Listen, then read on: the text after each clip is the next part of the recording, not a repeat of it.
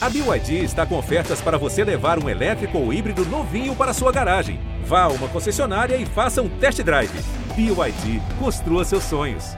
O cinema brasileiro não para de nos dar belezas e alegrias neste ano da graça e nem tanto de 2017.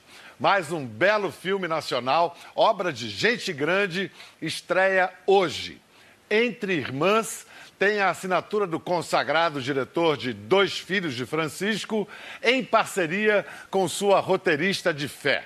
A marca da dupla é trazer filmes que comunicam, não têm pudor de apostar na emoção, falam com todos os públicos e põem o Brasil em todos os planos da tela. Neste Entre Irmãs, que honra a melhor tradição dos filmes de cangaço, o Brasil está nas grandes paisagens da Caatinga pernambucana e nos supercloses de Emília e Luzia, as duas personagens centrais. Vamos saber agora um pouco mais da aventura que foi a construção dessa obra de arte, hoje numa conversa com três dos seus principais artífices. E seus pais? Morreram quando eu era criança ainda. Você não tem outros parentes? É uma felicidade receber a roteirista Patrícia Andrade, o diretor Breno Silveira e a atriz Marjorie Estiano. Coisa bonita que vocês fizeram, hein? Marjorie, que ano rico para você, hein? Brilhou em Sob Pressão, foi extraordinária a sua atuação. E agora uma coisa completamente diferente, irreconhecível. Quando é que vocês filmaram Entre Irmãs? Foi no final do ano passado, né? Setembro do ano passado? Setembro e outubro do ano passado. E a tua ideia no início, Breno, era fazer um filme sobre Lampião, Maria Bonita, e acabou fazendo o que alguns estão chamando de faroeste feminista. Eu não sei se, se isso Ai, ai. explica o filme. É, assim, teve, tem uma coisa muito engraçada que é no nosso trabalho, a gente está sempre procurando histórias brasileiras que tenham essa, essa, essa, essa coisa de, de ter, de alguma forma, falar sobre laços, né? Quando a gente fez Dois Filhos de Francisco, né, que foi já essa... é, A gente descobriu que a gente, do jeito que você falou, a gente não tem vergonha de falar da emoção. E aí, o filme seguinte, que, que foi, de certa forma, também um sucesso, o Gonzaga, eu tive o contato com aquele Nordeste, com a história de Lampião. Eles foram mais ou menos conterrâneos. E a gente saiu e falou, bom, Lampião vai dar um filme, um épico, uma coisa brasileira. Revisitar ele ia ser uma boa ideia. E a gente tinha pe- pego o primeiro filme, o Dois Filhos, a gente falou do filho através do pai. No Gonzaga a gente fez diferente. Gonzaguinha contava a história do Gonzagão. A gente falou, pô, vamos pegar de Lampião através de Maria Bonita. E saímos pesquisando Maria Bonita, visitamos alguns historiadores e chegamos à conclusão que não tinha muita história de Maria Bonita. Quando a gente caiu é, com um livro. Conheceu esse livro aqui. Exatamente. Esse livro. Quer dizer, esse livro que tinha outro título, agora tem o título do filme, tem a, a Marjorie e a Nanda na capa, mas o, o título original era Costureira e, e o o Cangaceiro. cangaceiro, é. E eu acho que foi, foi bonito porque a autora falou: olha, acho que vocês encontraram um título melhor pro, pro livro. A gente vai falar com a autora, acredite, ainda hoje. Ainda hoje. França. Mas, ó, ó, Patrícia, o que, eu, o que eu soube é que enquanto o Breno puxava mais para o filme de cangaço, você puxava mais para a costureira. Verdade. Ele puxava muito pro Carcará, que era o cangaceiro. E eu estava super aliviada por ser o primeiro filme que eu fiz com ele que eu tinha duas protagonistas femininas. E, mas a gente, assim, discute, mas sempre chega ao meio do caminho. Teve uma hora que ele teve que se render, porque Emília e a Luzia eram tão fortes e elas conduzem essa história, não tem dúvida. Os meninos nessa história são importantes, mas eles complementam essa trajetória dessas duas mulheres. Eles são importantes, mas elas é que conduzem essa trama. Aí teve uma hora que ele perdeu o Playboy, teve que ceder. É, na verdade, assim, é, a gente tem um pouco de medo de começar a encarar personagens femininos, né? E entrar a fundo, né? É, Os personagens que a gente trabalha, trabalham com muito quem? cuidado. Eu e ela. eu e. E é engraçado é, poder entrar nesse mundo feminino e, e foi muito bonito isso que aos poucos eu comecei... Que referência que eu tenho? E eu tenho duas filhas, né? E aos poucos, olhando as duas, uma tem 24, que é 23, que é a mais velha, a outra tem 21, eu comecei a perceber que elas eram, de certa forma, um pouco Emília e Luzia. Uma que sonhava e e estava sempre planejando a vida e outra que fazia, que deixava e aquela, aquela interação em casa, a, a, olhando para elas, me ajudou muito a dirigir as duas. Vamos, assim, para o pessoal participar melhor da, da conversa, está falando de Emília, Luzia. É. é o seguinte: Emília, Luzia, Carcará, é o seguinte, em linhas gerais, vamos lá. O filme conta a história de duas irmãs, vocês podem me ajudando. duas irmãs, duas órfãs do sertão, perderam pai e mãe muito novinhas, são criadas por uma tia, tia Sofia, não é isso? Exatamente. São costureiras, pobres, vivem lá no meio de Deus me livre, no sertão. Um dia, um certo dia, elas são separadas traumaticamente. E a Luzia, que é interpretada magistralmente por Nanda Costa, né? Essa vai para o cangaço, vai embora com o bando do cangaceiro Carcará. Também vivido intensamente por Júlio Machado. Surpreendente, Júlio Machado Júlio. de Cangaceiro, é, diga-se de passagem, porque tem uma delicadeza, que o cangaceiro é. delicado, que... meio, meio, né? Vocês vão ver o filme. Enquanto essa moça aqui, é a, a Emília, que fica para trás, sonhando com o príncipe encantado, com a cidade grande, o Recife. Esses dois fazem questão de mexer com a emoção do público, não, não tem. Agora, como é que você chegou nessa personagem, Marjorie? Porque você é uma moça urbana, não é? Criada na cidade. Como esse cara te levou no sertão? Como é que você se aproximou dessa sertaneja? Eu trabalho com, com Helena Barbac há muitos anos, que é a minha professora, é, é, é com quem, quem, quem, me ensinou, quem me ensina a ser atriz.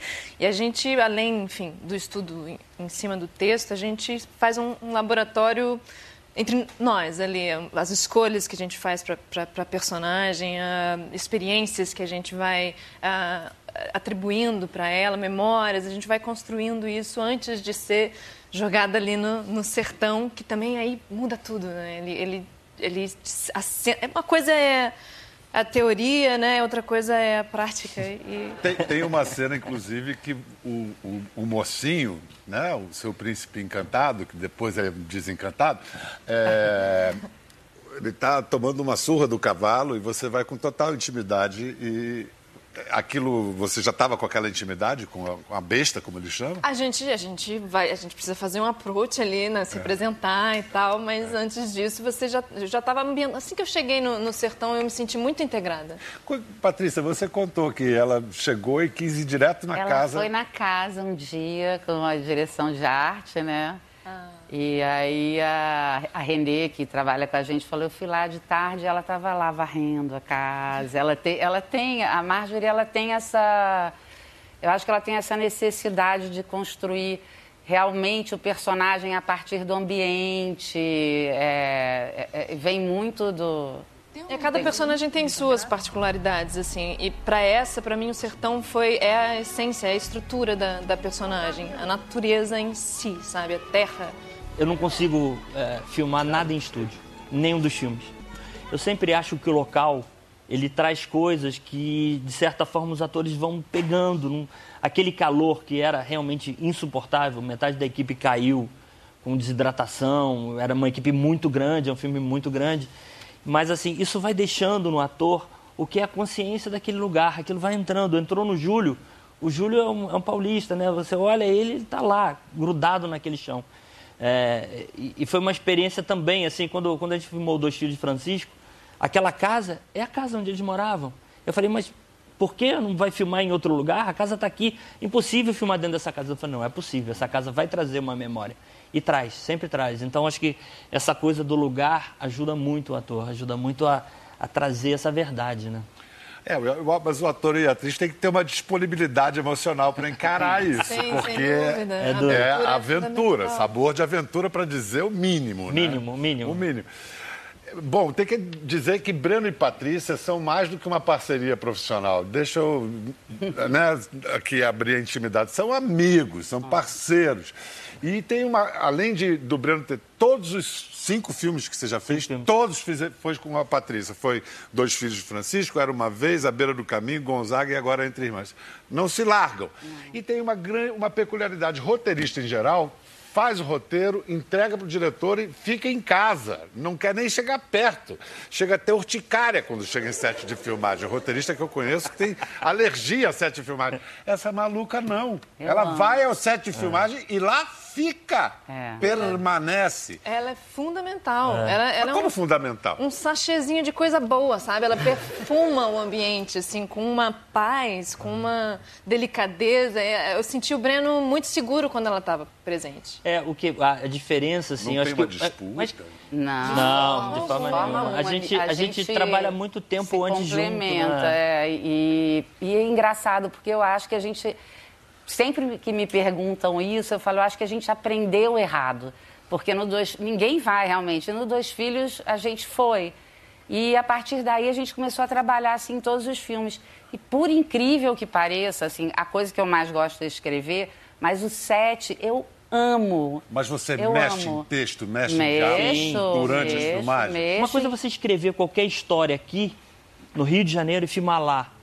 A Eu lembro muito bem no Dois Filhos que a gente escreveu uma história aqui no, no apartamento, né, aqui, e chega lá, o, o, o Zezé falava assim, não, mas eu nunca chamei meu pai de pai, eu chamava de senhor. E aí o texto vai mudando. Então, no Dois Filhos, todo dia, ela e a, a Carol, né, que, a Carolina Coach, que fizeram juntos, mas elas davam uma página a cada dia mudando para o lugar. E aí, quando a Mas Patrícia foi fazer... A gente não sabia fazer É. roteiro ainda, foi o primeiro, por isso que a Mas gente aí quando chegou no muito. Gonzaga aconteceu a mesma coisa. Você vai pro local, o diretor vai pro local e vê que no local ele tem outra realidade. Eu acho que isso é um, é um ganho nos nossos filmes violento, porque você poder reescrever para o que é cultura local é diferente.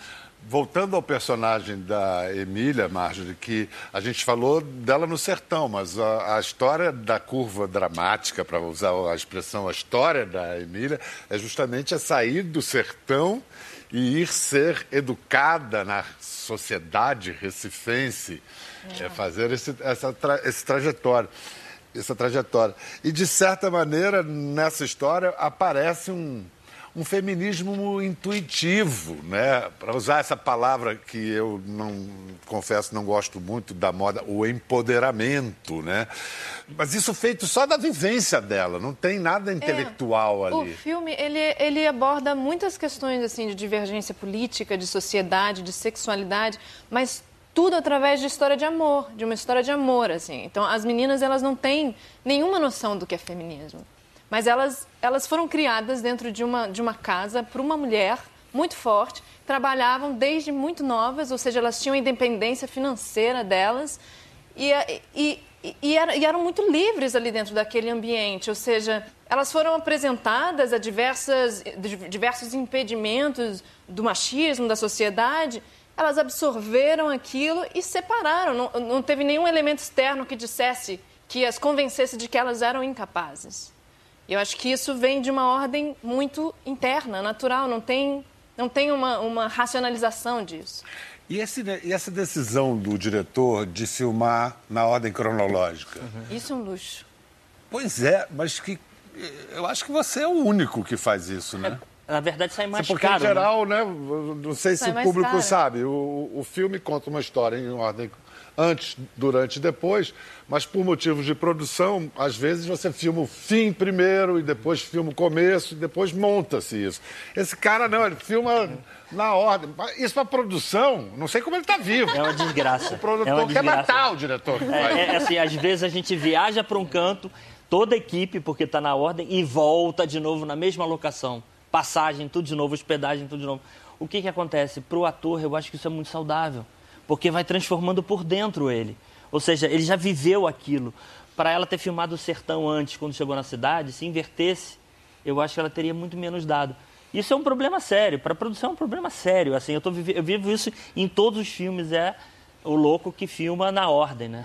Não, e, e no sertão e um filme épico. É. Aí você que teve que ser can- cangaceiro para segurar uma turma dessa, né? Eu- eu juro filme que é- grande, Mas cena com um milhares de centenas de figurantes. Não, tinha Mas dia... foi muito feliz, Foi- foi muito feliz. Um set muito feliz. A gente estava em Piranhas, É. a gente tinha aquele Rio São Francisco poderoso, né? Que não, não não teve tempo ruim, sabe? Literalmente. Foi todo. Mas- mundo bem, É. todo mundo. E o louco é o inteiro. seguinte, que quando você chega num lugar desse, Eu lembro que quando eu fui pesquisar, que eu, eu faço uma viagem solitária para procurar os lugares. Eu já tinha mapeado todos os lugares.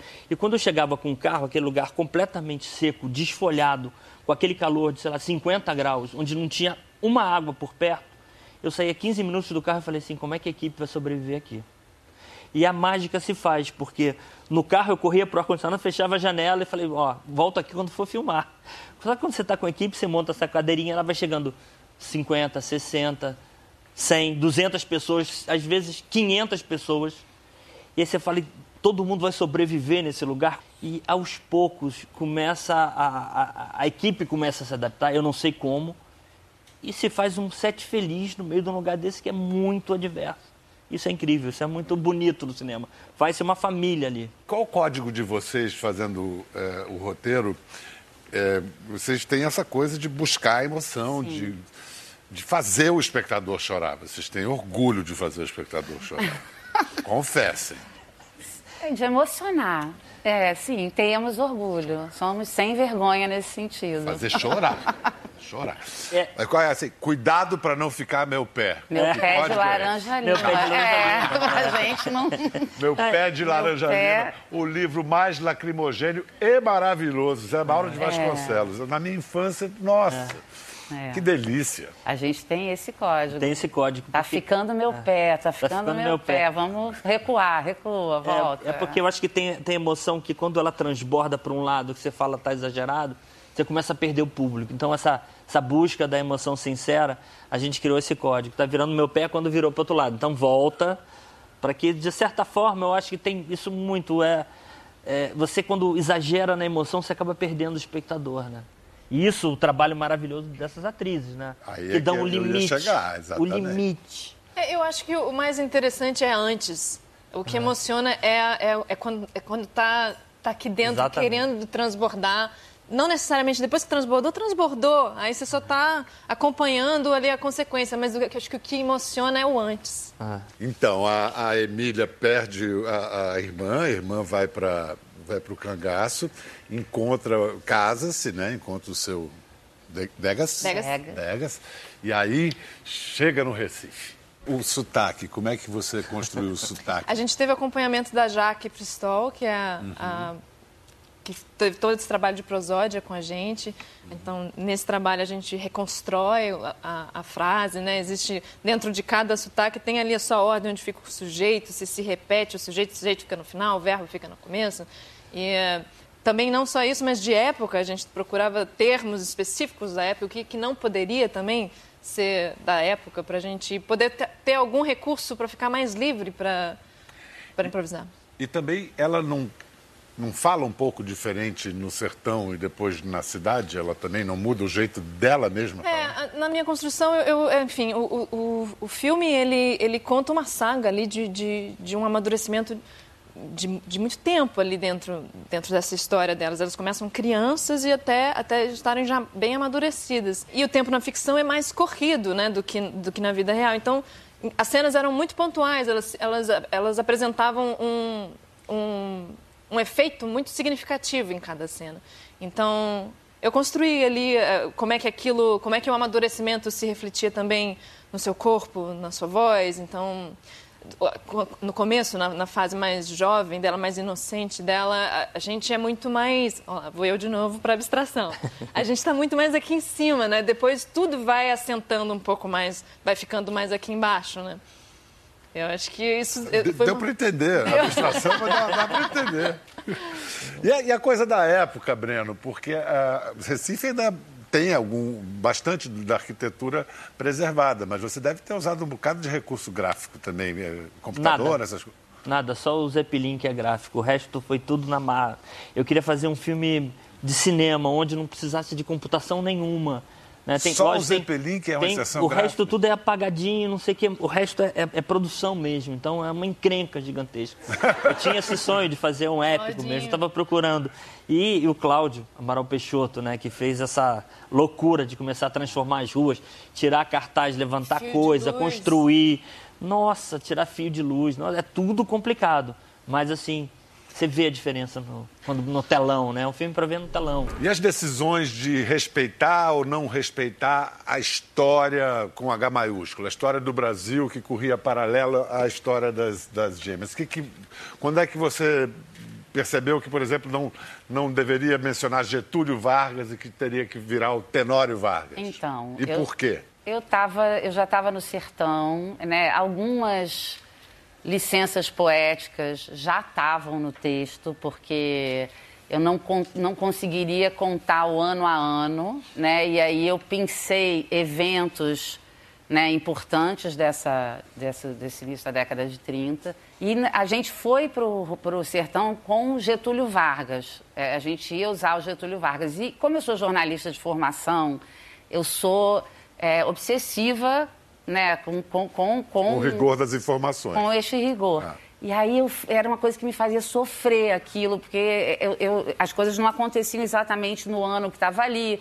O, a, a, própria Revolução de 30 né, e o Zeppelin tem, é, é, é uma licença poética. E aí, quando a gente chegou no sertão, a gente teve assim a, a ajuda luxuosíssima do professor Jairo, que é um super. A gente, nesse filme, eu tive duas pessoas muito importantes. Uma, Frederico Pernambucano de Mello, que é o maior pesquisador de cangaço do Brasil. Fui à casa dele em Recife. E na, em Piranhas, professor Jairo. Eu estava passeando com ele e aí eu falei para ele isso. Eu falei. Tem uma angústia dessa questão do Getúlio Vargas, porque eu sei que, enfim, que eu não estou fazendo as coisas nos anos certos e tal. Ele falou assim: vem cá, você está fazendo um, um filme que Maria Bonita é a Luzia. Lampião é o Carcará. Você abriu mão de tudo. Por que, que você tá, quer ficar com Getúlio Vargas? E aquilo para mim foi libertador. Eu falei, não quero mais. Tchau, não quero mais Getúlio Vargas, entendeu? Vamos mudar. E o espírito é. da coisa está ali preservado. E, exatamente. E você, não to... você também tomou liberdades com o próprio livro, Sim, né? Muitas. Tem uma amizade colorida de Emília com a Lindalva, Sim. que é a Letícia, Letícia. Colim. Colim que não está no livro, né? Não, tem muita coisa que não está no é, livro. Que, aliás, é uma cena muito bonita, é, porque Emília vem do sertão, quer conhecer o mar, e as duas é, é linda cena. Vão, é, vão, vão para o mar pela primeira vez. Primeira vez que eu entrei no mar nua também foi essa. A, a primeira vez que a atriz entrou no mar nua é, também, é? Foi essa. A personagem é atriz é ao atriz, mesmo tempo. É. e eu tava apavorada por causa de tubarão. Aí a gente caçou essa praia. Teve que trocar várias Foi. vezes a praia. Mas tubarão só dá tubarão. lá em Boa Viagem, gente. Por causa eu falei da obra isso pra ela, que fizeram mas errado. Não acreditaram. Seu diretor não convenceu a atriz. Tive que ir trocando de praia, trocando de praia. Acabamos achando uma praia que acho que era quase duas horas da locação, porque ela não conseguiu nem botar o pé na praia que tinha sido escolhida. O cara falou, mas aqui não tem tubarão. Mas está muito perto de Boa Viagem. Daí tinha que... Mas foi bonito ver vocês três olhando essa sequência agora, porque vocês estavam babando de orgulho. É. Assim, é aquela sequência do filme que essa funcionou, é. deu certo. O filme todo, mas tem uma sequência que vira xodó, né? Várias. Bom, e você acrescenta a história que, como a gente já falou, da, da Lindalva com a Emília. Deixa eu explicar. Acho que já falamos, mas esse livro é de Fran Francis, que a gente fala? Francis. Francis. Francis de Pontes Peeble é uma meio brasileira, meio americana. O livro saiu aqui em 2009, como eu disse, com o título Costureira e, e Cangaceiro. Foi super bem sucedido, o livro foi traduzido e lançado em nove países. Por que, que era tão importante acrescentar esse, essa subtrama da Emília Colindalva, a seu ver, Patrícia? Ah, eu quando começo a escrever, eu nunca tinha adaptado, assim, eu tinha adaptado o Canto da Sereia, do Nelsinho para a Globo e tive liberdade, porque é uma pessoa muito próxima a mim.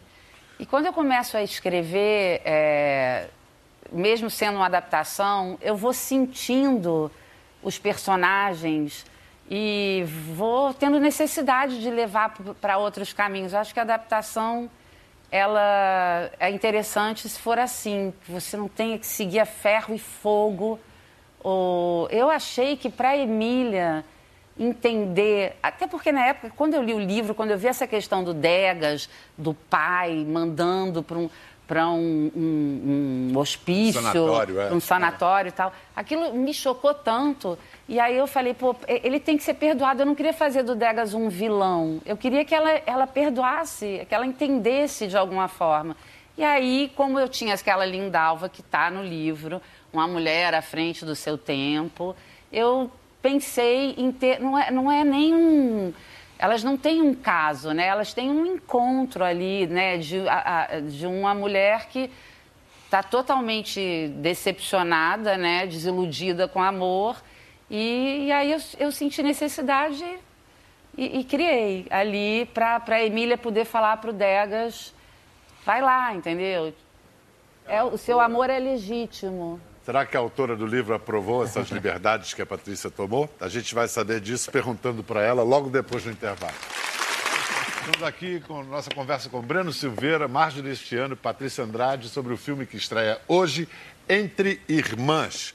É um filme baseado nesse livrão aqui, romance com mais de 600 páginas, escrito por Francis de Pontes Peebles. Vamos falar com ela agora, que está em Chicago, onde ela mora.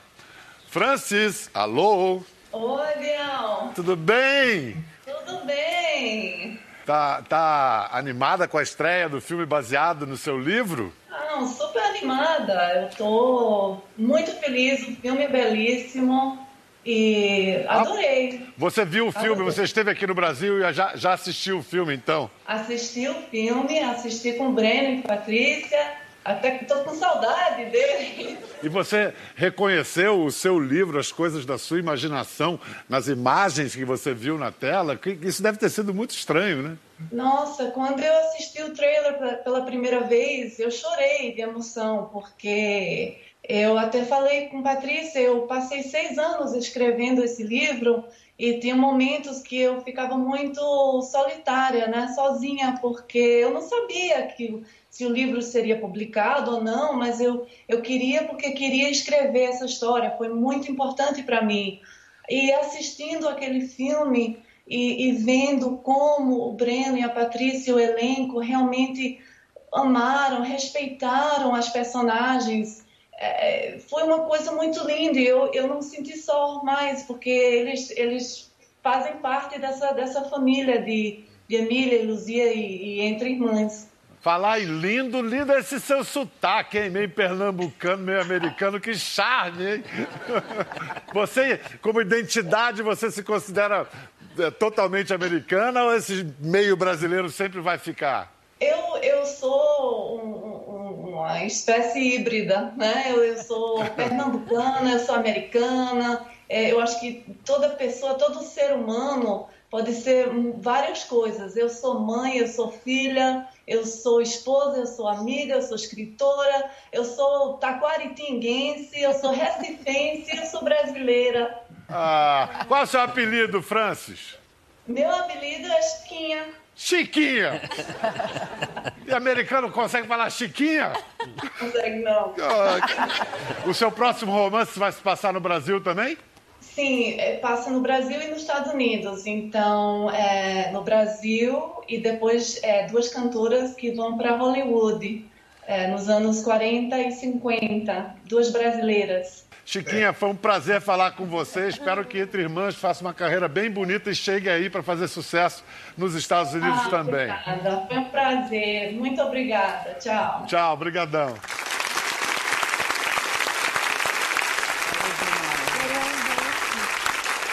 Simpatia, é, Chiquinha, né? Demais. Ela lembra um pouquinho é. você, hein? Eu não sei se por causa da, do, do sotaque parecido com o da Emília, eu não sei, o jeitão. Ou estou viajando? Agradeço, acho ótimo. Acho a, a, a França, eu tive a oportunidade de conhecê-la numa das exibições do, do filme e ela é... é eu, eu enxergo muito o, o, o, como ela escreveu esse livro, porque é de, de uma essência tão simples, tão pura, tão verdadeira, né, honesta. autêntica. Me, é, me surpreendi que a própria Taquaritinga citada, é. não, não, não inventaram é. outro lugar, não. É. Taquaritinga. Taquaritinga. É, Eu... CEP tudo. É. Tem uma coisa que eu tenho que contar aqui, é o seguinte. Durante o processo todo, eu tive alguns contatos com a França. E ela pediu o roteiro e eu não mandei. então, assim, eu fiquei falando, nós a gente tá mexendo na história dela, mas sempre respeitando a alma dos personagens. Aí, na segunda vez, eu falei, olha só, o roteiro foi modificado. E a gente, no dia da exibição, estava gelado. É. Falando assim, a França está na nossa frente, ela está vendo o filme, o que, que ela vai achar? E ela estava na frente. Quando a gente viu ela completamente emocionada, foi um, um alívio para a gente, porque a gente estava preocupado. Olha só, depois dessa, desse belo filme, o próximo projeto dessa dupla aqui, eles estão escrevendo o roteiro simplesmente da cinebiografia do nosso rei Roberto Carlos. Estão conversando com ele, os dois e Nelson Mota, e Roberto está abrindo tudo para eles. Estão, estão conversando, já estão no primeiro tratamento do roteiro. Conta um pouquinho, como é que está esse negócio aí? É, assim, é, é um filme contado por ele. Então, assim, primeira coisa que ele tá- Contado na primeira na pessoa? primeira pessoa. Então, assim, tá partindo muito do que ele tá contando pra gente da história dele. E é muito bonito, né? Assim, é, O convite partiu dele? Partiu dele. Partiu dele. Partiu dele pra gente. Então, é, é, ele, ele se abrindo, contando as histórias que provavelmente muita gente não sabe, né? Do tamanho que é né, Roberto Carlos na- na- nessa, nesse país, é muito impressionante. E, e o que mais me deixa emocionado aqui é ver que, de certa forma, ele cantou a vida dele. É isso que está se revelando É. no repertório? As músicas, é, to- as letras trazem muito da vida dele. A gente tem visto muito isso é, né, durante a história, né? Do- no- nesse momento de desenvolvimento. Agora, ele tem sido muito generoso. Ele sentou com a gente, Muito ele generoso. conta, ele está abrindo o coração. Então, isso está sendo essencial, né? Para a gente ter uma boa história e para a gente trazer surpresas, né? Porque ele é um ídolo Está cedo ainda para falar em ator ou atores para interpretar o rei, nem começaram a pensar Cedo, nisso. essa, essa questão de descobrir os atores é um, é um, um ponto difícil pra gente, porque não é só né, característica física, ser bom ator, cantar. Eu tenho uma história engraçada que para fazer Gonzaga foram quase sete anos para achar um Gonzaga. Né? Porque assim, testava com todo mundo, ninguém parecia, ou cantava e era diferente, e a gente acabou com que o Gonzaga que está fazendo o filme é guia de museu em Caruaru. É um excelente ator, mas até descobrir demorou muito tempo. Então, eu acho que a pesquisa do ator, né, como a gente chegou nelas, e para a gente é, é fundamental e demora muito tempo. Mas o Roberto está impondo condições, assim, porque ele Nenhuma. tem as suas conhecidas manias, assim. Até tem o algum tema momento, tabu? não. Até o momento. Ele tá abrindo o Ele coração está abrindo o coração. Ele está afim de contar a história dele. Como é que está começando a história? A história, pode contar? Ué, pode? A história começa com um acidente. O acidente Quando de ele- trem De trem, quando ele tinha seis anos. e que ele perde a perna. E que ele perde parte da perna. Parte da perna. É. Ele nunca falou disso e agora resolveu falar. Eu acho que ele está num ponto muito bonito da vida. Eu acho que ele chegou numa, numa, com uma vontade de contar essa história que é surpreendente. Ele está parando praticamente toda a agenda dele para conversar com a gente, para se concentrar. Ele está tratando né, quase como se, se fosse um, um legado. E aí é, é muito bonito entender todo esse processo de um, de um cantor, o que, que aconteceu. Várias vezes assim tem uma música que você não entende nada, né, como ela foi feita e de repente quando se revela a forma como ele criou, como ele viveu, como ele botou para fora, você vai às lágrimas, né? Não tem jeito, eu me emociono o tempo todo escutando. Cara, que, que honra, que É responsabilidade. honra. que honra Responsabilidade. você. né? É, Exatamente. Meu Deus do céu. Bom, então, em resumo, quer dizer, esses dois não satisfeitos com os mais de 5 milhões de espectadores que fizeram com os dois filhos de Francisco e possivelmente, espero que Entre Irmãs faça mais muitos milhões, depois vem aí, só os detalhes tão pequenos de nós dois. Obrigado, Patrícia, foi ótimo. Obrigada a você. Sucesso pro filme. Obrigado demais, Márcio. Parabéns por uma Pedro. extraordinária atuação, essa Emília emocionante. Obrigada a você. Breno, Obrigado. Keep up the good job. Continue assim, velho. Obrigado, até a próxima. Valeu.